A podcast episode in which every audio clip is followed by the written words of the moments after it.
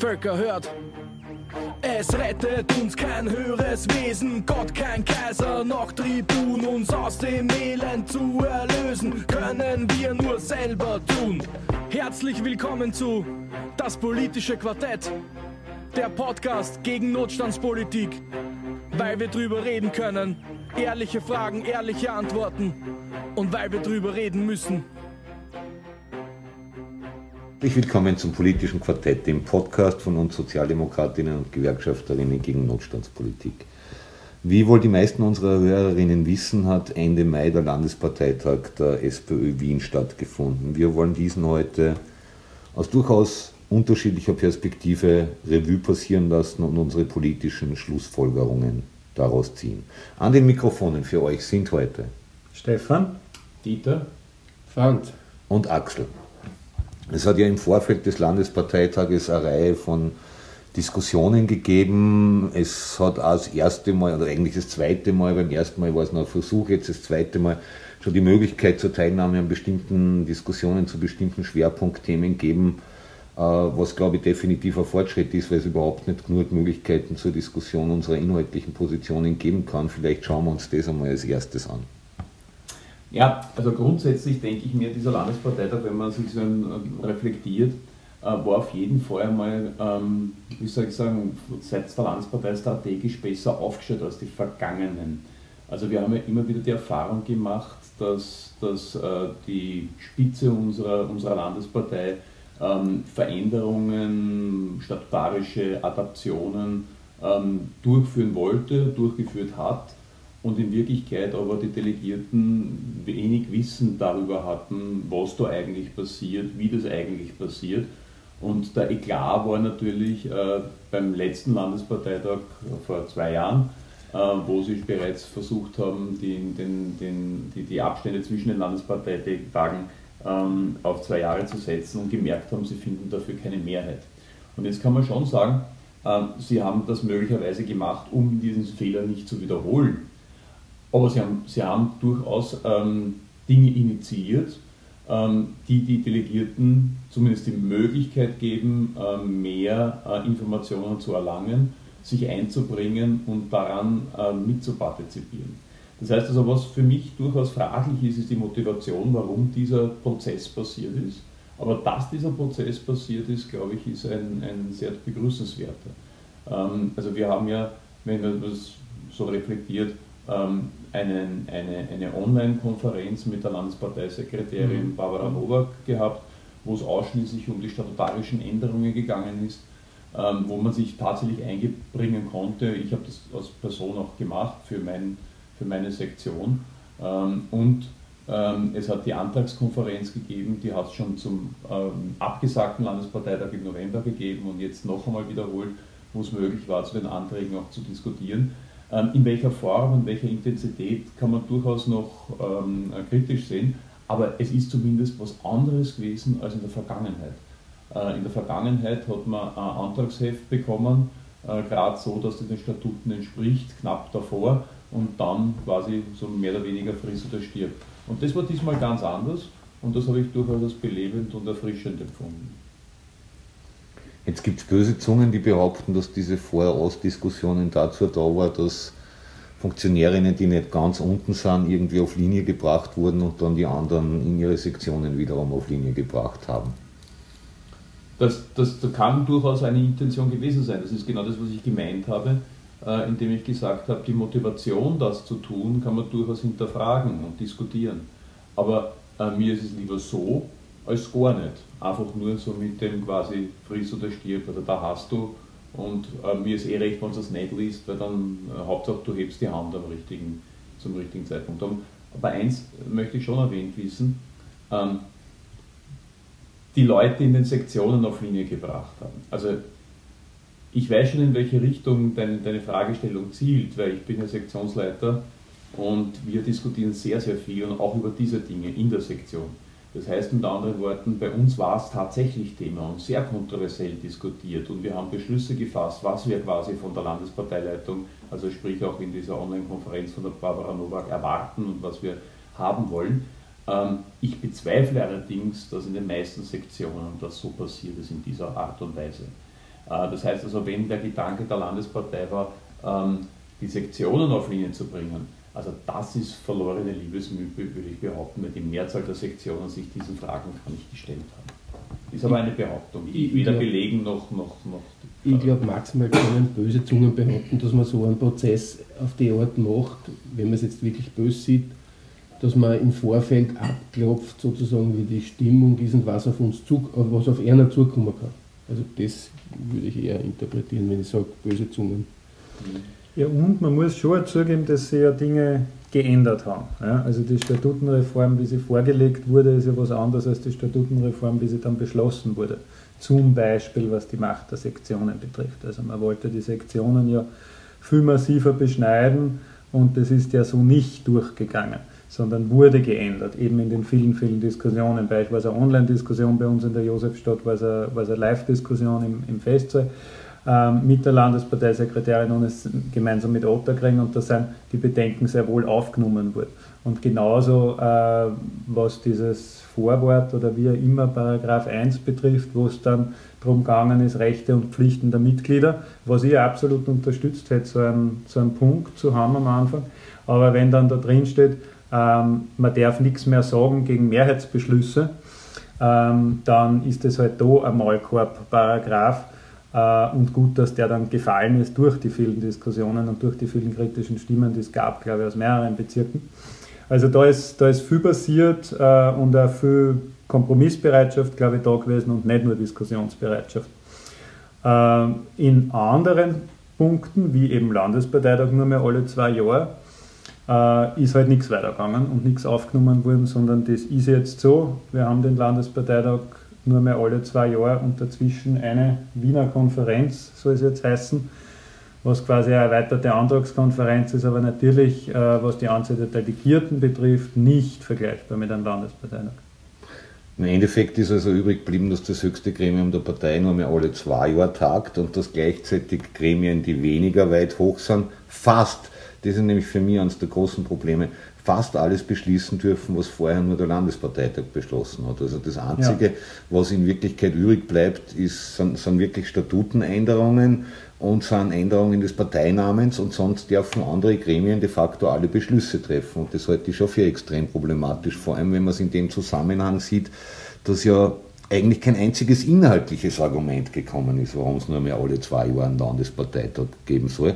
Das einzige Argument, was gekommen ist, ist, wir können es uns nicht leisten, was im Endeffekt schlicht und einfach heißt, wir wollen uns Demokratie nicht leisten irgendwie, weil es gab durchaus in meinen Augen Einsparungsmöglichkeiten irgendwie massenhaft irgendwie. Wir wissen zum Beispiel alle, ich meine, die Genossin Novak hat argumentiert, irgendwie, wir können uns sonst keinen Wahlkampf leisten. Jetzt glaube ich, dass man in Wahlkämpfen, oder das sagen zumindest alle Expertinnen in dem Bereich, in Wahlkämpfen teilweise viel Geld ausgeben für Sachen, die überhaupt nichts bringen.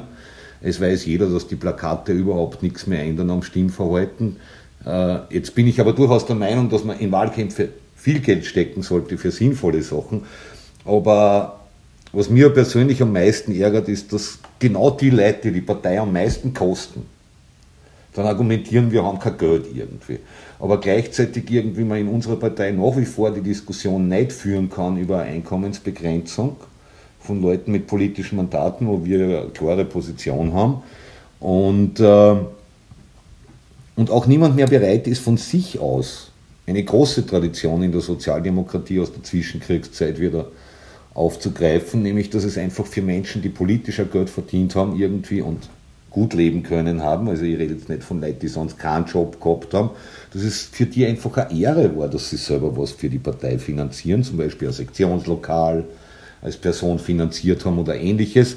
Und ich brauche nur zwei oder drei Einkommen in der Löwestraße zusammentun irgendwie und die auf ein normales Einkommen, und ich rede jetzt nicht vom Durchschnittseinkommen, ich rede von einem normalen Einkommen, das deutlich über dem Durchschnittseinkommen in dem Land liegt, kürzen irgendwie und damit kann man den Landesparteitag locker finanzieren. Aber über sowas wird zum Beispiel nicht diskutiert. Und Geld, nur dazu, wenn man sich selber sehr viel Geld einnaht, Geld als einziges Argument ist in meinen Augen ein ganz, ganz schwaches Argument. Das zeigt einfach nur die politische Schwäche dieser Organisation.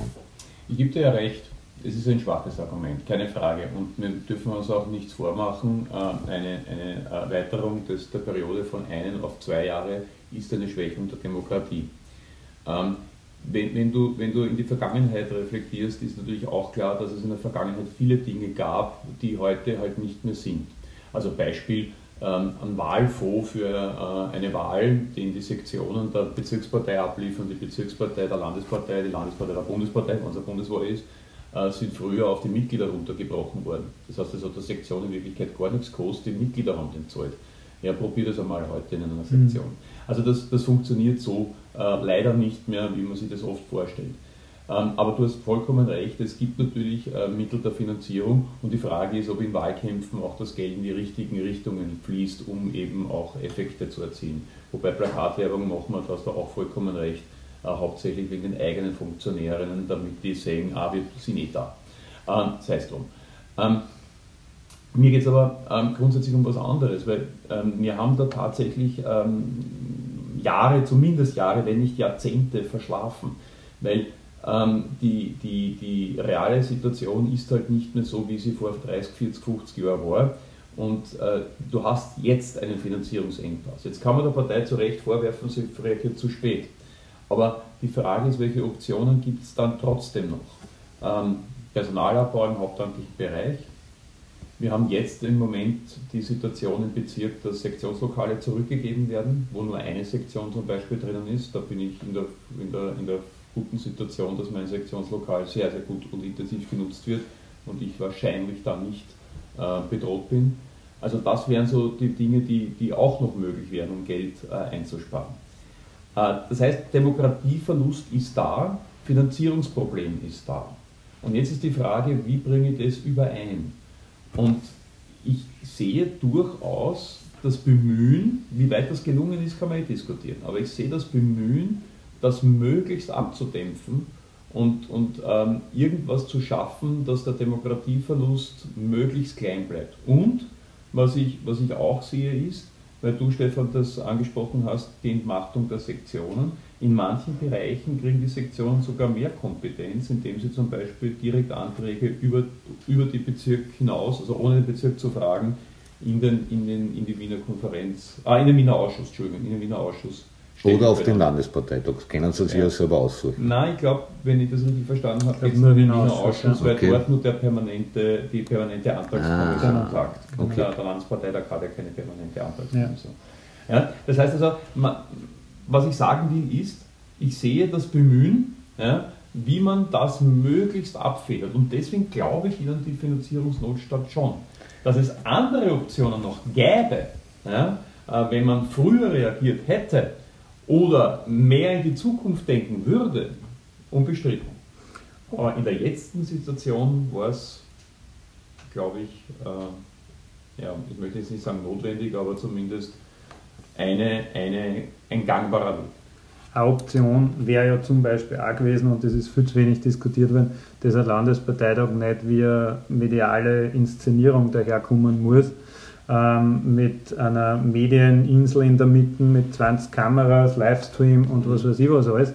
Äh, ich kann einen Landesparteitag auch günstiger veranstalten. Wir haben bei der Antragskonferenz das berühmte Haus der Begegnung Floridsdorf diskutiert. Ja, es, gibt, es, gibt, ja. es gibt andere Locations, die zu diskutieren sind, aber ich kann einen Landesparteitag günstiger machen als in der Wiener Messe medienöffentlich und ich kann dort auch viel besser dann über unsere Inhalte diskutieren da vielleicht, da vielleicht gleich eingehakt. Es war ja auch eine Diskussion, ähm, ob man nicht die Delegiertenzahl einfach reduziert. Ja? Das heißt, Landesparteitag zwar jedes Jahr, aber halt nur mit 400 Delegierten mhm. statt mit 1000 ja? oder 950 oder was. Ja? Ähm, was genauso eine Demokratieeinbuße wäre. Genau. Ja, dann heißt das Ding halt Landeskonferenz oder Landesparteitag, hat aber im Endeffekt äh, genau dieselben Aufgaben wie die, Wiener, die neu geschaffene Wiener Konferenz. Ja? Ähm, ich glaube sogar, also Medienöffentlichkeit eh, ja, das ist ja auch eine lange Forderung von uns, dass wir den ganzen Schmarfu nicht brauchen, weil wir wollen ja da eine Debatte führen und wir wollen uns da politisch auseinandersetzen. Aber ich bin mir nicht ganz sicher, ob es in Zeiten, wo alle nach Transparenz und nach Offenheit und nach äh, Schein, ob da der richtige Zeitpunkt ist, die Medien auszusperren. Ähm, die Wiener Konferenz würde diese Möglichkeit bieten. Äh, da kann man durchaus, weil das ein neu, ein neu geschaffenes Gremium ist, kann man durchaus die Regeln vorgeben, dass man sagt zum Beispiel, dieser Teil ist öffentlich, dieser Teil nicht oder eben komplett außerhalb der Öffentlichkeit. Also die Bundespartei hat vor Jahren den sogenannten Parteirat eingeführt, mhm. mit genau demselben Schmäh. Wir wollen inhaltlich diskutieren, wir wollen einen Parteirat mhm. zu Bildung machen, wir wollen einen Parteirat zu XY-Thema machen. Ich glaube, es haben dann zwei stattgefunden und die waren beide mediale Inszenierungen, nicht mehr. Ich denke ja, du, du, musst es ja nicht medial inszenieren, du kannst ja die Diskussion. Ja, das ist ja das, was Na schon, oder, wenn ich mit dazu komme, dass ich die Diskussion führen will und die Medien sozusagen entweder ganz außen vor lasse oder halt nur zu einem Teilbereich einlade, dann wäre das auch möglich. Also unabhängig genau. davon, ob ein Parteirat einfach. Ich wollte aber nur dazu sagen, dass es auch Bezirke gegeben hat, wo das gar, wo die, die gerade jetzt da im Vorfeld gar nicht diskutiert worden ist. In Wirklichkeit weder in einem Bezirksausschuss noch im Bezirksvorstand so richtig. Ja. ja. Und das, das finde ich ja noch problematischer. Nicht? Ich kann schon sagen, ich mache jetzt nur noch alle zwei Jahre einen Parteitag und äh, führe halt den Ausschuss ein, wo ich sehr wohl noch auch Anträge einbringen kann und, und im Vorfeld diskutieren kann. Ich denke mal, das ist auch eine wichtige Geschichte nur wenn ich im Vorfeld gar keine Diskussion mehr führe und das auch von den Mitgliedern oder von den Funktionären in den jeweiligen äh, Bezirken und Gremien, wo das passiert ist, äh, gar nicht erwünscht ist, das ist ja, glaube ich, dann äh, tust du demokratiepolitisch alles zurückfahren. Und ich glaube, das ist ja. noch schlimmer als, als die Frage, mache ich jetzt wirklich einmal Parteitag und einmal die Möglichkeit, in einen Wiener Ausschuss, dass ich trotzdem Anträge und, und Antragsdiskussionen führe. Wobei, wobei die Wiener Konferenz ja in den Jahren stattfinden soll, wo kein Landesparteitag ja, ist, genau, aber das genau. auch nicht einzementiert ist. Es könnte auch öfters passieren. Hat nur eine Vorlaufzeit von acht Wochen, also relativ flott mhm. eigentlich. Das heißt also mit anderen Worten, aber die, die, die, die Befürchtung, Stefan, gebe ich dir vollkommen recht. Mal schauen, was daraus wird. Genau. Ja? Also es kann durchaus sein, dass das, es auch Sackgassen Weil gesagt haben es viel, weil gesagt haben sie uns auch beim Parteitag. Wäre möglich, aber es ist zumindest jetzt einmal so eingehängt, dass es wirklich auch äh, äh stattfindet und ja. dass es auch am Parteitag haben sie zum Beispiel gesagt, sie könnten dann kurzfristig an eine Wiener Konferenz zur, zum Ukraine-Krieg einberufen. Genau. Ja, und deswegen war es zu wichtig. Na und haben sie es gemacht? Machen sie es? war, eine Einladung gekriegt? War ein extrem wichtiges Thema für internationalistisch. ich, ich halte es halt für ein bisschen problematisch. ich halte es halt für ein bisschen problematisch, wenn wir uns jetzt gegenseitig erzählen, irgendwie, ja, also es gibt ein bisschen mehr Demokratie für dafür, dass es weniger Demokratie gibt. In Wirklichkeit ist eines der riesengroßen Probleme der Partei, dass es schon seit Ewigkeiten viel zu wenig Demokratie gibt. Ja, irgendwie. Was genau. in Wirklichkeit brauchte, diese massive Demokratisierung von unten nach oben. Und da hat halt dieser Landesparteitag wieder mal gesagt, irgendwie, wie, wie elitär auch der Landesparteitag selbst schon ist. Ja. Ich meine, das haben wir ja schon einmal erlebt auf dem Bundesparteitag irgendwie, äh, dass, dass die Direktwahl des Vorsitzenden, genauso wie die Urabstimmungen über Koalitionsvereinbarungen wieder mal abgelehnt worden sind, irgendwie, was in anderen Ländern völlige Selbstverständlichkeit ja. ist. Wir sind die letzte sozialdemokratische Partei in Europa, wo es noch keine Urwahl des Vorsitzenden oder der Vorsitzenden gibt. Mhm. In anderen Ländern wie in Deutschland zum Beispiel haben sehr gute Erfahrungen mit Urabstimmungen gemacht, über Koalitionsvereinbarungen, jetzt nicht bei der jetzigen Wahl, aber bei der, bei der letzten Wahl in Deutschland zum Beispiel ist erst dadurch dann zum Beispiel eine Mietkostendeckel und, und Erhöhung des Mindestlohns in die Koalitionsvereinbarung mit der CDU damals. Irgendwie, also da gibt es gute Erfahrungen damit. Und, und wenn ich jetzt nochmal auf die Geldfrage zurückkomme, jetzt unabhängig Einkommensbegrenzung heute für total wichtig, auch politisch, weil einfach Menschen, die 15.000 Euro im Monat brutto verdienen, verstehen die soziale Realität von einer Heimhilfe mit 800 Euro brutto nicht mehr und können sie nicht. Und das erlebt man bei hunderten Diskussionen in dieser Partei, ja. aber genauso in die Gewerkschaften, um ehrlich zu sein. In die Gewerkschaften war es noch viel wichtiger, Einkommensbegrenzung zu haben, weil Leute, die 10.000 Euro verdienen, verstehen die Lebensrealität des Großteils der Gewerkschaftsmitglieder schlicht und einfach nicht. Aber ich glaube, dass genau die mediale Inszenierung oder auch unsere innere Inszenierung eines der wichtigsten Themen ist. Ich gebe zu, ich kenne mich nicht so super aus, was Technik kostet, aber zufällig habe ich am Parteitag mit einer Genossin geredet, die als Veranstaltungstechnikerin arbeitet. Und die sagt, das große Problem ist noch gar nicht die Messe Wien, die ist gar nicht so teuer. Allein diese Screens, die da herumhängen, genau. machen einen Drittel der Kosten des Landesparteitags aus. Ja? Und wozu haben wir diese Screens braucht, dass wir uns selber besser sehen? Das muss man echt einmal wer vorhupfen. Irgendwie. Genauso wie, dass man, dass man so tun, wie wenn am Landesparteitag nur Großverdiener wären. Irgendwie. Weil viele von unseren Genossen kennen sich keine depperten Frankfurter, die man als Sacherwürstel umbenennt. Um was kosten 7 Euro oder so irgendwas? Oder sind 6,50 Euro? Ich weiß es nicht auswendig. Weil viele andere gehen meistens zum Biller um immer was kaufen, irgendwie, weil da kriege ich um die gleiche Kohle irgendwie das Dreifache zum Essen. Ähm, also da sieht man schon ein Stück weit die Abgehobenheit. Ja? Und ich denke mir, wenn man zum Beispiel allein 130.000 Euro jetzt für die Videowalls einspart, dann die Medienöffentlichkeit, äh, ich finde es gar nicht schlecht, ja, wir leben im Zeitalter der politischen Transparenz, genauso wie im Zeitalter der Demokratisierung irgendwie. Man sieht es ja an der Überalterung. Ja? Man sieht es ja genau daran irgendwie, dass kaum junge Leute auf dem Landesparteitag sind, außerhalb von Jugendorganisationen äh, das einfach. Die sind stark vertreten. Die sind stark vertreten, aber du wirst, du wirst junge Leute großteils nur von Jugendorganisationen finden und die das kommen nicht über andere Organisationen oder Organisationsteile auf den Landesparteitag. Was einfach sagt, dass sie junge Leute nicht interessieren für so einen undemokratischen Haufen. Wenn wir uns die sozialen Bewegungen von Fridays for Futures bis zu Black Lives Matters etc. pp. anschauen, da können wir uns 7523 Scheiben in Richtung Demokratisierung anschauen. Das heißt jetzt nicht, dass man denen ihre Demokratievorstellungen, dass die perfekt sind. Das will ich damit überhaupt nicht sagen. Wir konnten nur davon lernen irgendwie. Ja. Ich glaube aber durchaus, dass man, dass man Transparenz auch für die Medien auch auf andere Wege herstellen kann. Zum Beispiel, dass es einen Livestream geben hat von der Antragsdiskussion. Das ist gut. Und warum reicht nicht für die Medien genau der gleiche Livestream, den unsere Mitglieder auch kriegen? Ja. Oder den sie theoretisch auch Normalsterbliche anschauen könnten im Internet, wenn wer interessiert ist, der nicht Parteimitglied ist. Weil ich brauche nur irgendwem den Link weiterschicken und dann kann jeder zuschauen. Mhm. Und ich das total gut und richtig finden, eine Partei, die sie demokratisch nennt. Jeder, der will, wir sind ja auch keine Zwangsbeglücker. Jeder, der will, soll sich anschauen können, irgendwie, was wir diskutieren auf unsere Parteitage. Und auf dieser Basis beurteilen können, ob wir die richtige Partei für ihn sind, vielleicht um Mitglied zu werden oder um nur zu wählen oder um uns was zu spenden und was auch immer. Ähm, genauso wie, wie man dann sich auch die Frage stellen kann, gibt es Sachen, die ich zum Beispiel einbringen will in diese Partei. Letzter ja. Punkt noch ganz kurz, also ähm, dass, die, dass die Genossinnen nicht mehr bereit sind, für die eigene Partei zu spenden, haben wir schon auch selber verschissen. Das müssen wir komplett ehrlich sagen. Weil es gibt noch Teile der Sozialdemokratie, wo das total normal ist. Und wenn es einen Spendenaufruf gibt, dann spenden Leute, die einen Tausender im Monat verdienen, problemlos einen Hunderter. Ja? Und wenn man diese Tradition, eh klar, jetzt kann man sagen, wir haben es momentan nicht, stimmt, aber man kann sie auch wieder aufbauen. Ja? Man kann an die guten Traditionen wieder aufbauen. Und, und wir dann halt so, wie wenn es für immer und ewig war. Ich meine, in Wirklichkeit ist, sind doch auch unsere Mitgliedsbeiträge lächerlich. Und ich denke mal, die größten Diskussionen sind, wenn ein Mitgliedsbeitrag von 15 Euro auf was ist er jetzt, 17,40 Euro? Ich weiß es gar nicht genau. 6 Euro. 6,50 im Monat, dann sind es 19,50 Euro im Quartal. Ich denke noch immer in Quartalen. Also wenn das, wenn das das größte Problem ist, dass man meine eigene Partei keine 20 Euro wert ist, nur dazu, wo wir ja die Möglichkeit haben. Und die wird auch gut genutzt irgendwie, dass wenn sie es leider einfach nicht leisten können, dass sie, eine, Sozial dass sie eine Reduktion aus sozialen Gründen kriegen. Und wenn Gutverdiener wenn Gutverdiener ihre eigene Partei nicht 1950 im Quartal wert sind, dann sind sie sowieso in der falschen Partei. Ja, ja.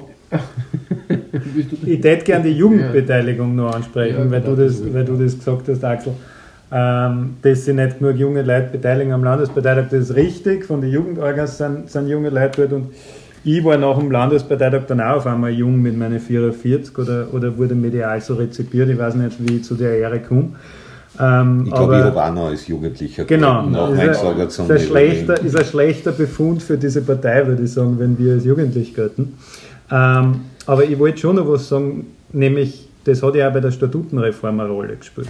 Weil ähm, die sogenannte Altersklausel, die es im Bund gibt, äh, jetzt hätte abgeschafft werden sollen bei dieser Statutenreform, nämlich das, ob über 65 ähm, man eine Zweidrittelmehrheit braucht. Ja, für Wenn man für politische Funktionen Für eine politische Funktion, genau. Und das wurde eben von der, wollte die Parteiführung wieder abschaffen und wollten eben viele ältere Genossinnen und Genossen auch abschaffen, weil es geredet haben von Altersdiskriminierung und allem Möglichen. Obwohl es ja kein Problem ist, du kannst ja weiter in der Position bleiben, wenn du eine Zweidrittelmehrheit hast. Und wenn du das nicht hast, halt nicht. Und äh, das ist aber zum Glück nicht durchgegangen, aber nicht, weil die Mehrheit dafür oder dagegen war, sondern weil es ein Statutenpunkt war und daher ein Drittel dagegen gereicht hat. Also da, da ist es bei der Bundesregelung geblieben. Das heißt, es braucht die zwei Drittel weiter über 65. Aber und das ist, glaube ich, eine gescheite Geschichte und zumindest ein kleiner Erfolg für die jüngeren Leute in der Partei und für die Jugendorganisationen. Was ich schade gefunden habe bei der Debatte über den, äh, über die Alter, über den Altersparagraphen ist, dass der ja an der Realität meines Erachtens vollkommen vorbeigeführt mhm. hat. Ähm, weil, weil das, äh, wie sagt man da, ähm, nicht schlagendes Recht oder wie sagt man da, ähm, wie heißt das? Totes Recht, Totes, Totes Recht ist. Ja. Also er ist in den vielen Jahren, der, der Gültigkeit hatte, dieser Altersparagraph, äh, glaube ich, einmal zur Anwendung gekommen, wo ein, ein Genosse einmal diese Zweidrittelmehrheit nicht geschafft mhm. hat. Ähm, leider hat man das so aufgebauscht, von beiden Seiten, von den Befürwortern als auch von den Ablehnern, dass für, für dann wirklich spannende Diskussionen äh, eigentlich dann alle ziemlich ermüdet mir erschienen sind und die dann äh, relativ kurz ausgefallen sind, weil gerade zu den vielen Punkten, die wir gerade vorher besprochen haben, zur äh, Demokratisierung, Entdemokratisierung, Schaffen von Gremien, Kompetenzübertragung und so weiter, ist fast, fast also im Verhältnis dazu fast gar nichts diskutiert wird. Ich glaube, ich glaube ja, extrem schade eigentlich. Den Eindruck habe ich auch schon bei der, bei, der, bei der Antragskonferenz vorher gehabt, irgendwie, dass das ganz bewusst gesteuert war, irgendwie, dass mhm. diese Diskussion voll gepusht wird, irgendwie, ja, um die anderen Diskussionen weniger zu führen. Axel, du kannst ja, die Jugend ja nicht genau. pushen, genau. dass sie das, dass sie das. Nein, aber du kannst einen Haufen Alte pushen genau. irgendwie und, und genau das ist passiert. Ja. Statt dass irgendwer von den Alten sagt, mir ist das völlig wurscht, weil solange ich gute Arbeit mache, kriege ich eh die zwei Drittel. Das haben sie gleich erlebt. Und gleichzeitig, und, gleichzeitig, und gleichzeitig sehen wir ja jetzt, dass man da in Wirklichkeit sowohl als Partei als auch dort, wo wir einen politischen Einfluss haben, ein schlechtes Bild abgeben. Ich meine, ich denke mal, wenn Leute über 65 Jahre, über 65 Landtagspräsidenten wären, die in Wirklichkeit eh schon eine super gute Pension hätten, weil sie ja verdient haben in ihrem ganzen Leben irgendwie, dann ist das einfach politisch eine totale Katastrophe, wenn jetzt Okay, das ist jetzt nichts, was die Partei bestimmen kann, aber jetzt da wir auch nicht so, wie wenn wir in Wien gar nichts zum Reden hätten, und auch wenn es eine Kommission gegeben hat mit Ausschreibungsverfahren und bla bla bla, wenn ein 66-Jähriger eine 64-Jährige als Patientenanwalt ablöst irgendwie, dann halte ich das für eine Katastrophe. Ich halte das für einen absoluten Fehler, dass wir als Sozialdemokratie nicht dafür sorgen, dass bei so einer Ausschreibung überhaupt einmal eine Altersgrenze aber, reinkommt. Aber ja. daran ändert ja dieser Paragraph gar nichts. Ja, das ist ja genau das, was ich gemeint habe. Man kann jetzt da sagen, das ist diskriminierend, weil es eine Ungleichbehandlung ist, wobei gleich richtig gestellt, nicht jede Ungleichbehandlung ist auch eine Diskriminierung, aber es ist definitiv eine Ungleichbehandlung. Ähm, ob das gescheit ist, das zu haben oder nicht, ist eine ganz andere Debatte. Die ist eh geführt worden und da hat die, die, also die, die, die Minderheit, aber ähm, die, die statutarische, ja. ähm, das statutarische Gremium entschieden, ähm, nämlich der Landesparteitag. Ähm, also das ist, das ist sowieso gegessen, die Geschichte vorerst. Aber der Punkt ist, wir haben, und das ist halt mein Empfinden, mit dieser Diskussion, und ich sage es auf Wienerisch, zu viel Zeit verschissen. Ja, ja? genau. Es, ist, es, war, es war mühselig, diese Diskussion, weil im Endeffekt, wurscht, was hinten rauskommt, es hat nicht wirklich eine Konsequenz. Ja. ja? Und ich hätte mir gewünscht, dass wir über die wirklich wichtigen Dinge etwas intensiver diskutieren. Aber das ist halt dann nicht mehr passiert, weil man dann auch schon wieder müde war und da muss man sich dann auch ein bisschen als, als Delegierter irgendwie so ein bisschen auch in die Kritik bringen. Ähm, es ist ja über die Jahre besser geworden, aber es ist halt trotzdem extrem schlimm anzusehen, dass dann umso länger der Landesparteitag dauert, immer weniger Delegierte im Raum sind. Immer weniger da sind, weil die Zeit verschießen wird mit sinnlos Diskussionen, es, es, es war, mit ewigen mal, Reden der Führung. Es war schon mal schlimmer, ja, ja. Maßung. Also es hat sich schon gebessert, aber wir sind. Also, aber, wenn die spannenden Punkte und die spannenden Anträge dann um 5 kommen, wo eigentlich schon Schluss sein, sein sollte, dann haben wir halt leider das Problem, dass auch die Abstimmungen keine Qualität mehr haben, sondern in Wirklichkeit darüber abgestimmt Nein. wird, ähm, Nein, wie lange wirst du sitzen bleiben. Das sehe ich andersrum. Da, da nehme ich schon die Delegierten in die Pflicht. Das ist nämlich scheißegal, wann der Antrag zur Abstimmung kommt, der wichtig ist. Äh, wann, wann er wichtig ist, habe ich da zu sein. Ich bin, ich bin persönlich der Meinung, wenn wer, wenn, wer, wenn wer, ich meine, okay, wenn wer krank wird am Landesparteitag, ist es klar, aber wenn wer vor Ende des Landesparteitags geht, dann ist er für die nächsten Jahre gesperrt für eine Delegierung. Das ist meine persönliche Ansicht dazu. Aber die Realität ja. ist halt, die Nein, Leute gängern, gängern wo ja, aber das liegt, so liegt, für, mich, für mich ist ja überhaupt der Landesparteitag falsch aufgebaut in Wirklichkeit. In Wirklichkeit muss man zuerst Inhalte diskutieren genau. und dann wählen. Weil ja. ich will ja wissen, warum ich wen will irgendwie. Und das ist ja auch schon mal völlig verkehrt. Und, können und die Jubelreden kann man dann am Schluss machen. Aber es zeigt halt auch, wie politisch wie, wie wir einfach kaputt sind in unserer Diskussionskultur, wenn ich mir anschaue, dass die Labour Party noch immer zehntägige Parteitage macht. Und bei uns sitzen die Leute da und es gibt einen Antrag irgendwie auf getrennte Abstimmung oder geheime Abstimmung, was, Entschuldigung, jetzt ist es präzise, geheime Abstimmung. Und das einzige Argument, das von der, also es hat ja keiner was dazu gesagt, aber ich habe ja gehört, was die Leute, die rund um mich gesessen genau. sind, gesagt haben na, dafür ist spart, die Würz haben. Entschuldige, wenn man, ja, wenn, man, wenn, man, wenn man sich nicht politisch überlegt, ob es sinnvoll ist oder nicht sinnvoll, eine geheime Abstimmung zu diesem Thema zu machen, Entschuldige, das Argument mit, es ist spät und ich bin miert und ich will haben. Das ist kein äh, Argument. Das ist ganz genau. Dann, sind, dann sind die Leute nicht geeignet als Delegierte, ja. sage ich beinhart. Aber, muss man auch dazu sagen, die sind gefördert als Delegierte. Ja, Genau. Das Thema war übrigens Lobautunnel und Stadtstraße, muss man auch dazu sagen, das für die Hörerinnen und Hörer, ähm, wo immer geheime Abstimmung verlangt wurde und das dann eben nicht durchgegangen ist, weil sich die Leute gedacht haben, na, das dauert mir zu lang. Halt, ne? Weil sie vorher noch ich glaub, ich extra glaub, erklärt haben, warum es noch lang dauert. Weil sie vorher noch extra erklärt haben, es dauert ewig. Und ich glaube, es, es, es, war, es war in Wirklichkeit sehr schlecht, dass es nicht durchgegangen ist, weil ich bin mir sicher, dass das Abstimmungsergebnis bei einer geheimen Abstimmung ein ganz, ganz anderes gewesen wäre. Ja. Ich, glaub nicht, ich bin mir nicht sicher, ob sie die Mehrheit geändert hätte. Genau. Aber es wäre mit Sicherheit ein sehr, sehr knappes Ergebnis ja. geworden. Ja. Und damit ein Ergebnis, das uns politischer Möglichkeit geboten hätte für die Zukunft irgendwie. Weil so haben wir bei alle bis 35-Jährigen ausgeschissen. Weil unter die bei den Leuten bis 35 haben nur mit ca. 5 bis 8 Prozent der Wienerinnen Auto. Das heißt, die Leute verstehen diese Diskussion überhaupt nicht irgendwie. Für die ist vollkommen selbstverständlich, dass jedes Straßenbauprojekt einfach nur mehr verrückt ist. Das heißt, du wärst für geheime Abstimmung in welchen Fällen? Ich wäre, ich wäre, also prinzipiell bin ich persönlich, mir persönlich ist das vollkommen wurscht, weil ich stimme so ab, wie es mir mein Gewissen vorgibt. Und wenn ich dann irgendwann einmal nicht mehr delegiert werde, irgendwie, weil irgendwer meint, ich halte mich nicht an irgendwelche Vorgaben, die mir das mal keiner gemacht hat und auch keiner auf den Tisch gelegt hat. Ähm, aber ich habe es in der Vergangenheit auch schon gemacht. Für mich persönlich ist das vollkommen wurscht. Ich glaube, dass bei Themen, wo sehr intensiver Druck von der Parteispitze ausgeübt wird, und das war bei diesem Thema eindeutig der Fall, braucht es geheime Abstimmungen irgendwie, weil wir einfach wissen, dass sich viele Leute das nicht trauen irgendwie. Prinzipiell würde ich mir eine politische Kultur wünschen, wo jeder frei nach seinem Gewissen und nach bestem ja, Wissen abstimmen kann und wo keiner Angst haben muss und wo, die, wo die Leute auch keine Angst haben, weil es eine Selbstverständlichkeit wieder ist in unserer Partei, so seiner persönlichen politischen Meinung zu stehen. Also konkret, ich kann es jetzt für keinen Bezirk bestätigen, wo ich nicht dabei bin.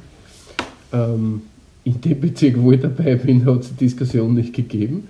Aber dort, wo ich auch dabei bin, nämlich wo ich delegiert war, über die, also über die Gewerkschaft, über die GEFSPÖ, dort war das Ergebnis schon so, wie der Landesparteitag das Ergebnis erzielt hat. In der Vordiskussion. Also in der Vordiskussion ist überhaupt nicht darüber diskutiert worden? Ja, freilich. Nein. Na, freilich hat man diskutiert, dann hast du was verpasst. Ich war die ganze Zeit also drinnen, es ist noch nicht. Die Mehrheit der Gewerkschafterinnen und Gewerkschafter war. Es hat keine Diskussion, es hat keine, nein, nein, es hat ja, keine ja, Diskussion ja. darüber gegeben, wie wir bei welchen Anträgen abstimmen. Aber es hat die Diskussion grundsätzlich gegeben.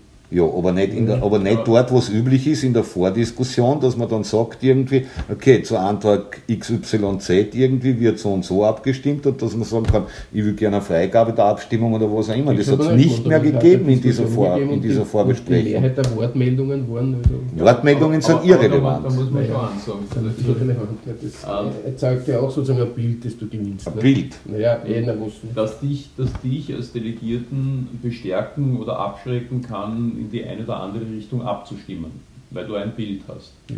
Aber wenn es keinen Beschluss gibt, ja, der Mehrheit der Delegierten, ja. der delegierenden Organisation, wenn die nicht beschließen, wir stimmen als Block ab, sondern das einfach gar nicht thematisieren, sondern nur ein Bild liefern, muss ich sagen, dann ist okay, dass jeder abstimmt, wie er will. Ja? Wenn es diesen Beschluss nicht gibt, brauchen wir auch keinen Beschluss halten. Und es hat keinen Genau. Beschluss gegeben in der Ja, Vorbesprechung der GEFSPE. Aber die Mehrheit hat sozusagen so Die Mehrheit- abgestimmt, die. Es haben vier Die Leute so argumentiert und zwar so, das ist keine Mehrheit. Nein, Nein. okay. Weil die Diskussion war urkurz, weil vorher auch die Landesparteisekretärin eine Stunde lang Stimmung für Also die das Thema war ja nicht urkurz, da glaube ich wissen, dass das Thema schon lange gespielt worden ist und es hat in der Ja, Bezirksgruppe aber da, Diskussionen da gegeben. ist Aber es so, wie es der Dieter sagt. Der entscheidende Punkt ist die offizielle Vorbesprechung. Na, der entscheidende Punkt ist, dass wir gesagt haben, mit einer geheimen Abstimmung wäre es vielleicht anders ausgegangen. Genau. Wir haben gesagt, im Bereich der Gewerkschaft wahrscheinlich nicht. Das mehr habe ich gesagt. Das mag sein, aber ich würde würd sagen, sein. bleiben wir, bleiben wir beim Landesparteitag oder, Ja, das oder Landespartei. Ja, eh, aber die, Vor aber die Vorbesprechung der, der Gewerkschafterinnen. Äh, ich, kann, ich kann sagen, in der, in der Josefstadt, wir haben eine demokratische, bunte Tradition und, und stimmen unterschiedlich ab. Ähm, obwohl die, die Position der Mehrheit natürlich auch da äh, auf, auf Seiten der Führung ist. Ich finde, und da sind wir bei einem demokratiepolitischen Punkt, es hat eine Antragskonferenz gegeben. Bei der Antragskonferenz hat es keine ernsthafte Diskussion gegeben zu dem Thema Lobautunnel und Stadtstraße, sondern es hat eine halbe Stunde brutto gegeben, die real, weiß ich nicht, 20, 25 Minuten waren, die aus zwei Referaten bestanden haben von Sima und, und Czernohorski. Und dann war die Möglichkeit für, ich weiß es nicht, drei oder vier Wortmeldungen und dann war, und dann war die Zeit vorbei. Und es hat eben ganz im Unterschied zu den Statuten, wo das sehr wohl äh, probiert worden ist, ähm, keine Möglichkeit gegeben für die Kritikerinnen, irgendwas äh, nur Aber zu ähm, ändern, einzubringen, eine Diskussion. Es gibt da seit dem Landesparteitag keine Diskussion.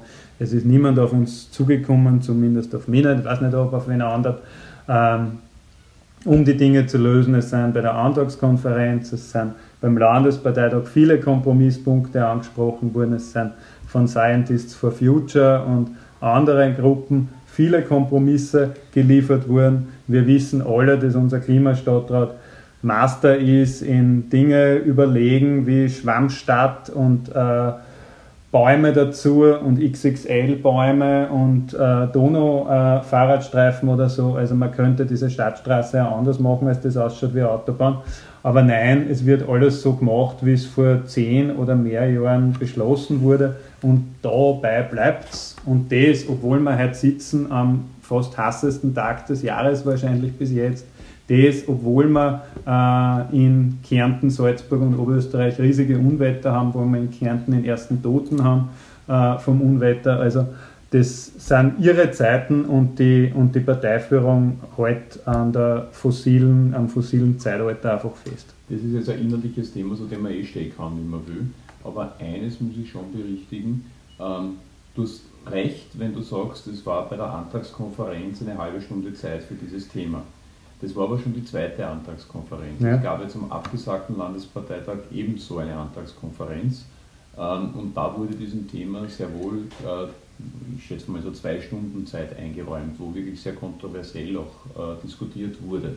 Also ähm, zu behaupten, äh, es gab nur diese Zeit, ist zwar in dem Fall richtig, ja, für diese Antragskonferenz, wobei wäre der Landesparteitag bereits ein halbes Jahr vorher statt, hätte ein halbes Jahr Hätte vorher Stunde gegeben, stattgefunden, hätte man diese zwei Stunden gehabt. Ja. Ähm, und die hat es ja auch gegeben. Also, und war, wir waren ja beide auf beiden Antragskonferenzen. Ja, ja, Also nur, ja nur, wie gesagt, erlebt. nur wie gesagt, es geht nicht nur darum, diskutiere ich oder diskutiere ich nicht. Es geht auch darum, was mache ich mit der Kritik ja? Mhm. und gehe auf äh, Kritik ein und bin ich bereit, Dinge auch zu ändern. Ja? Also, Und- wenn ich das richtig verstanden habe, du hättest dir gewünscht, dass da auch Adaptionen passieren, ähnlich wie es bei der Statutenreform passiert ist. Ja, selbstverständlich, aber, aber das ist nicht passiert, sondern die Betonierer stehen da im Beton gegossen ja, mit ihren Positionen von vor zehn Jahren und kreien nicht aber und alle, die dagegen was sagen, werden als Heiseln beschimpft. Das, Ja, wird, das äh, ja das lacht- das das, lacht, das lacht der Bürgermeister ab ja, und steht in, auch im Nachhinein weiter dazu, dass da Genossinnen und Genossen beschimpft wurden. Das ist noch fraglich, ob da Genossen und Genossen beschimpft worden sind. Aber Genossinnen der und Genossen, Sager- NGOs, Wissenschaftlerinnen, das macht alles nicht besser. ist natürlich nicht, nicht Jugendliche, das ist natürlich Also, äh, Ich, inakzeptabel. ich weiß, dass sich viele Genossinnen und Genossen angesprochen gefühlt haben, weil ich habe in den ersten drei Tagen nach dem Landesparteitag, das ist ja kein großes Geheimnis, dass es der Zufall des Präsidiums so wollte, irgendwie, dass ich genau nach einem gewissen Herrn aus einem gewissen Bezirk drangekommen bin und auf ihn repliziert habe. Und ich habe über 130 Mails gekriegt, irgendwie, die meisten irgendwie sehr positiv. Und praktisch alle, die mir geschrieben haben, haben sich angesprochen gefühlt. Jetzt ist schon klar, dass mir wahrscheinlich kaum Leute schreiben werden, die zur Pro-Stadtstraßen- und Pro-Bautunnel-Fraktion kehren. Das ist, das ist schon klar, das muss man immer mitbedenken dabei. Äh, was, ich, was das Einzige, was ich, was ich, also zwei Sachen möchte ich schon dazu sagen. Erstens, dieser Plan ist fast 40 Jahre alt. Eh. Zweitens, er entlastet niemanden in nächster Zeit. Reden wir jetzt doch wieder inhaltlich. Und drittens, äh, egal wie lange die Diskussionen waren, ob es jetzt eine halbe Stunde und letzte zwei Stunden waren, zweieinhalb Stunden und wahrscheinlich hat es sonst auch noch Diskussionen dazu gegeben, die Diskussion war um den Erfordernissen der Zukunft dieser Stadt und dem, was diese Stadt für die Zukunft der Welt beitragen kann, war sie zu kurz. War sie zu inhaltsleer, Ja. war sie zu sehr von oben dominiert. Wie gesagt, das ist, ähm, kann, kann man dazu stehen, wie man möchte. Ich, wollte- ich wollte was zum, zum Bezirksvorsteher aus dem 22. noch was sagen. Ähm, weil der Heiselsager, der, das war ja aus mehreren Gründen indiskutabel, äh, weil er nämlich äh, viele Dinge, die am Landesparteitag waren, passiert sind, einfach zugedeckt hat. Ja, er hat, Alle- er hat dann nachher die Medien- Medial, genau. Alle Medien haben nur mehr über den. Heisel, über den Heiselsager äh, geschrieben und, und berichtet und das ist natürlich, äh, geht gar nicht. Ähm, insofern, wir, wir regen uns zu Recht auf, wenn ein Mittelleitner äh, uns als Heiseln beschimpft. Wir Als regen uns Xindel. zu- Ah, ah, du hast recht. Aber Heisel Xindel, ja. dominiert alles, du hast recht. Ja, ja. Wir, wir regen uns zu Recht aus, wenn ein Abgeordneter Zangerl ähm, äh, Betriebsräte als Beideln bezeichnet. Ja. Beide lang stolz drauf. Und dann, und dann äh, machen wir dasselbe und bezeichnen den politischen Mitbewerb, also in dem Fall die Grünen, als Heiseln. Das geht einfach Es war nicht der Das politische Mitbewerb, es war ganz Die klar. Sind schon die Und das kann man es sich aufgrund der Medienöffentlichkeit, die Grünen schon, aber man kann sich aufgrund der Medienöffentlichkeit gut anhören, was genau gesagt wurde. Und Ich- es waren die Grünen und. Genau, also die Grünen und die anderen Heiseln, die den Bürgermeister beschimpft und beleidigt haben. Also waren Ja, nicht jetzt ist beschimpft aber- und be- aber das ist, das ist klein, klein. Und das geht es mir gar nicht. Ja? Ähm, weil im Endeffekt kommt es ja auch darauf an, wie es angekommen ist Genau. und nicht, wie es, was er wortwörtlich gesagt hat. Ja. Ich kann es jetzt natürlich zerglauben und sage, wortwörtlich hat er aber gar nicht, nicht gemeint. Das ist wurscht, wenn sich derjenige beleidigt fühlt, dann ist diese Beleidigung zu Recht gefühlt, behaupte ich. Ja? Das heißt also mit anderen Worten, das hätte er sich da sparen können, weil der Rest der Wortmeldung war ja grundsätzlich sehr emotional und durchaus bewegend und mitreißend und er hat sich mit dem Sager alles kaputt gemacht im Endeffekt. Also ich gebe zu, dass ich eine, eine Wortmeldung von drei Minuten, die eineinhalb Minuten lang aus der Aufzählung von Straßenbauprojekten besteht, nicht für sehr inhaltsschwer und bewegend Das habe ich auch halte. nicht behauptet, dass sie inhaltsschwer war, Nein, aber nein, sie war emotional. Sie war emotional, aber sie war nicht bewegend irgendwie. Ich glaube, der Punkt ist, Dieter, du sprichst den richtigen Punkt an. Diskussion, äh, Diskussion. Kommunikation besteht in Wirklichkeit aus fünf Teilen. Drei davon sind in dem Fall relevant. Das ist der Mensch, der was sagt, der sogenannte Sender. Das sind die, die eine Botschaft empfangen, die sogenannten Empfänger. Und das ist die Wirkung, die erzielt wird damit. Ja? Die Wirkung war katastrophal.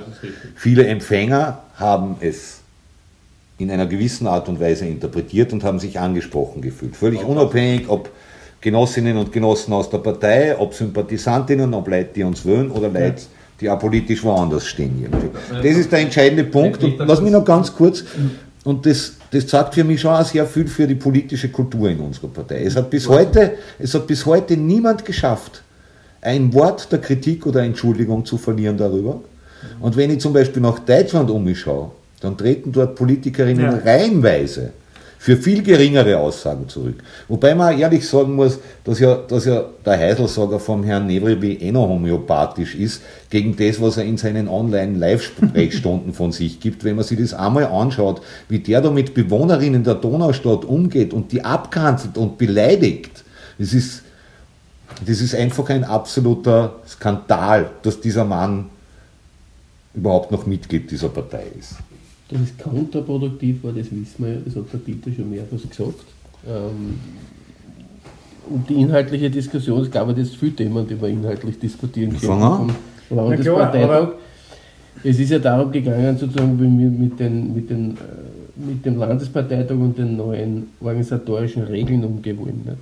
Und jetzt dann nicht inhaltlich über die Staatsstraße zu diskutieren. Nein, aber man muss schon sagen, und, was diskutiert wurde beim Landesparteitag ja, zur Stadtstraße. Ja, das ist richtig, ja? aber die Frage ist ja, man hätte die Diskussionen weiterführen können. Offensichtlich hat auch, hat auch ja, wie ist das an eure Seite oder was auch immer, dann hätte ich auch eine Seite, aber die habe ich jetzt da im Moment gar nicht. Äh, dann hätte auch die andere Seite, die ihr jetzt vertretet, ja auch die Diskussion anders führen können. Das haben sie aber auch nicht gemacht. Also ich kann jetzt dann, führen alles? Naja, inhaltsschwer. Haben wir wen mit Heisel Inhalt, Nein, inhaltsschwer. Nein, ja, die Heisel-Diskussion lassen wir draußen jetzt, weil die haben wir jetzt alle verurteilt, dass nein, das aber, nicht aber, aber Entschuldigung, die, die, inhaltlichen, die inhaltlichen Argumente wurden doch von, von der ja, jetzt Gegnerinnenseite, die gegen Lobautunnel und Stadtstraße sind, sehr wohl ja, genau, diskutiert worden. Genau, der soziale Wohnbau, uns, der soziale Wohnbau zum hundertsten Mal, ja. ja. die Zukunftsvereinbarung, die die Stadt Wien mit der Wirtschaftskammer Wien geschlossen hat. Dazu sagen sie nichts, komisch, das haben wir einbringen müssen. Ja. Dass es eine klare ja, Vereinbarung gibt vom Jänner, vom Jänner. Aber ihr habt ja gerade Ja, wir haben inhaltsschwer diskutiert. Ja, also gesagt, das ist meine, nicht meine, meine, diskutiert worden. Meine Wortmeldung ist ja nach wie vor nachzusehen und ich behaupte, ich habe, nachdem ich 30 Sekunden verschwenden musste, irgendwie auf eine Häusl-Aussage, habe ich dann zweieinhalb Minuten durchaus was Inhaltsschweres gesagt, was ich jetzt überhaupt nicht wiederholen will, irgendwie und der Stefan genauso und viele, und, und viele andere auch. Ähm, ich glaube ich glaub einfach, aber davon ist nichts angekommen bei den Leuten. Bei den Leuten ist es Heisel angekommen, ist das Lachen der ersten zwei Reihen angekommen, wo die Partei prominent sitzt. Und ist angekommen, und ist angekommen, dass niemand was dazu gesagt hat, wo immer, wo immer ja auch vom, vom Konferenzpräsidium erwartet hätte, sofort nach dieser Aussage noch während der Wortmeldung einzuschreiten. Ja. Aber Axel, aber Axel, ich glaube schon, dass von unseren Reden was angekommen ist bei den Leuten, aber halt nicht bei der Führung bei der Führung kommt sowieso nie was von unten wir, an. Da, sind wir ja beim, beim, wesentlichen Punkt, wie man innerparteiliche Politik macht. Also ich rede jetzt nicht von, von dem, was die Sozialdemokratie als Vision hat und wie sie diese Vision verfolgt, sondern ich gehe wirklich davon, also ich rede von, wie, wie wir innerparteilich versuchen, Mehrheiten zu schaffen für unsere Positionen, für unsere Gedanken, für unsere Ziele. Äh, wenn wir der Meinung sind, dass die Führung nicht auf Kurs ist, und das ist, glaube ich, das, was uns alles irgendwie so ein bisschen verbindet, dass da vieles besser möglich wäre, wie schaffen wir das, äh, quasi die Partei als solches auf Kurs zu bringen. Und da gibt es grundsätzlich zwei, zwei ähm, Ansätze, wie ich das so erlebe. Du, ähm, einerseits die Richtung, ich, ich, ich mache als kleine Gruppierung ein Positionspapier, ich schaue mir an, was will ich, schreibe das nieder und mache dafür Werbung und versuche hier Mehrheiten zu finden, so quasi auf dem Antragsweg äh, Mehrheiten zu finden. Klassisches Beispiel der Landesparteitag, wo ein gewisser Niki aus Alsergrund äh, das kleine Glücksspiel quasi im Alleingang abgedreht hat. Also kann, kann passieren. Ja. Die Wahrscheinlichkeit dafür ist halt oft gering, weil natürlich, wenn etwas bedrohlich ist für die Führung, dass alles versucht wird, das abzudrehen und notfalls dann quasi vertagt wird und das besser aufgesetzt wird. Zweite Möglichkeit ist, ähm, es, es, wie soll ich sagen, es zu leben, das ist beim kleinen Glücksspiel jetzt schwer möglich, ja? aber ähm, es, es quasi vorzuzeigen und dann dafür Werbung zu machen und, und im interaktiv, äh nicht interaktiv, also ja, aber interaktiv im, im Zwischenmenschlichen versuchen, andere ähm, Verantwortungsträger in anderen Bereichen der Organisation dazu zu bewegen, es einem gleich zu tun. Also, um es konkret zu machen, ähm, was Demokratisierungsprozesse angeht, glaube ich, sind wir als kleine Sektion, na, so klein sind wir gar nicht, aber als Sektion auf einem guten Weg. Wir würden das aber niemals auf die Idee kommen, dass wir einen anderen verordnen zu wollen, sondern wir machen Werbung dafür, es uns gleich zu machen. Wir bieten Hilfestellungen an, wir gehen referieren in andere Organisationsteile, um, um zu zeigen, wie es gehen könnte, ohne Zwang, ohne Verpflichtung. Und ich glaube, da könnten wir durchaus mehr machen als Gesamtpartei. Das heißt, auf dem informellen Weg Positionen zu entwickeln. Und ich glaube, dass, dass, dass so eine Antragskonferenz oder so ein Online-Zusammenkommen, um kritische Punkte zu diskutieren, ein erster kleiner Schritt ist in die richtige Richtung. Ob es der glaub, Weisheit letzter Schluss ist, kann ich natürlich nicht sagen. Ich glaube, ja, dass, dass vieles an mehr Diskussionen notwendig ist, aber ich glaube, was es das Wichtigste braucht, ist eine Rediologisierung der Partei irgendwie, dass die Leute mal wieder Ahnung von politischer Theorie ja. haben. Und wenn ich mir teilweise die Bildungsangebote anschaue, wo es mehr Ausflüge, Besuche, äh, Exkursionen, Kurse über, über wie ziehe ich mich richtig an und was der Kuckuck gibt. Aber, aber, aber, das meine ich ja damit. Aber, aber, das ist ja auf dem informellen Weg auch aber kaum, ja natürlich, aber in Wirklichkeit erwarte ich mir auch von unserer Bildungsorganisationen irgendwie, dass es um die Grundlagen der Partei geht, politische Ökonomie, Geschichte der Arbeiterinnenbewegung, Heinfelder Programm etc. pp. Und genau die Diskussion um das kleine Glücksspiel oder damals der Beschluss zum kleinen Glücksspiel ist ein, perfekt, ein perfektes Beispiel dafür. Das kleine Glücksspiel ist nicht deswegen irgendwie durchgegangen, der Antrag, irgendwie, weil so viele Leute überzeugt waren, irgendwie, dass es ein Schatz ist, das kleine Glücksspiel, und dass man Spielsüchtige oft auch vor sich selbst schützen muss, sondern dass es damals eine Antragskommission gegeben hat, die so deppert war, dass sie die ersten drei Anträge der GFSPÖ, der Gewerkschafterinnen in der SPÖ, auf Ablehnung gesetzt hat. Und dann waren alle GFSPÖler so sauer, dass sie sich nicht mehr an die Vorgaben von oben gehalten haben und gegen alles gestimmt haben, wie es die Antragskommission wäre. Ohne diesen 120 Stimmenblock hätte es keine Mehrheit für diesen Antrag gegen das kleine Glücksspiel gegeben. Weil es schon so spät war, dass viel nicht mehr dran. Ja. Das ist auch noch dazu gekommen. Und ja. ein Alleingang von Niki war es auch nicht, sondern das war eigentlich der Antrag, den wir in der SPÖ Josefstadt gemacht haben. Und es sind viele Anträge da gemeinsam passiert und viel Vorbereitung auch gemeinsam passiert zwischen Äußergrund, Josefstadt und viele andere. Also, man sieht, es gibt viel, woran wir zu arbeiten haben. Mhm. Natürlich. Zum Beispiel gemeinsame Initiativen. Zum Beispiel bezirksübergreifend, sektionsübergreifend, äh, teilorganisationsübergreifend. Aber das ist ja auch was, was wir zum Beispiel immer wieder probieren. Wir haben, wir haben einige Anträge in die letzten Jahre in diesem Kreis oder auch mit anderen gemeinsam entwickelt und dann geschaut, erst gibt es in dem jetzt, kann man da, macht eine Jugendorganisation mit und so weiter und so fort irgendwie. Ja, meine Anträge sind nur eine Ebene. Ich glaube ja in Wirklichkeit, dass, das. Genau. dass, dass, dass in Wirklichkeit eine Radiologisierung der Partei wird uns langfristig viel mehr bringen, als einen Antrag durchzubringen. Ich meine, wir wissen, was wir alles an relativ progressiven Anträgen in den letzten Jahren durchgebracht haben und umgesetzt davon ist nichts. Ich denke nur an Staatsbürgerschaft, Leerstandsabgabe etc. pp. Es ist total, es ist ja schon fast es ist ja schon fast eine, eine Tragik der Geschichte, finde ich persönlich. In Wien diskutieren wir auf Landesparteitagen, ich glaube, seit 20 Jahren über Leerstandsabgabe.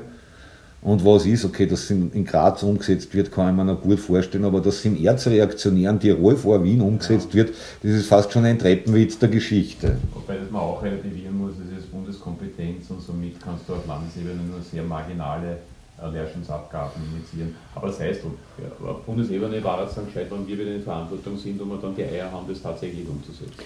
Lieber eine marginale Abgabe als gar keine, weil dann sehen die Leute wenigstens, dass wir unsere Beschlüsse ja. ernst meinen.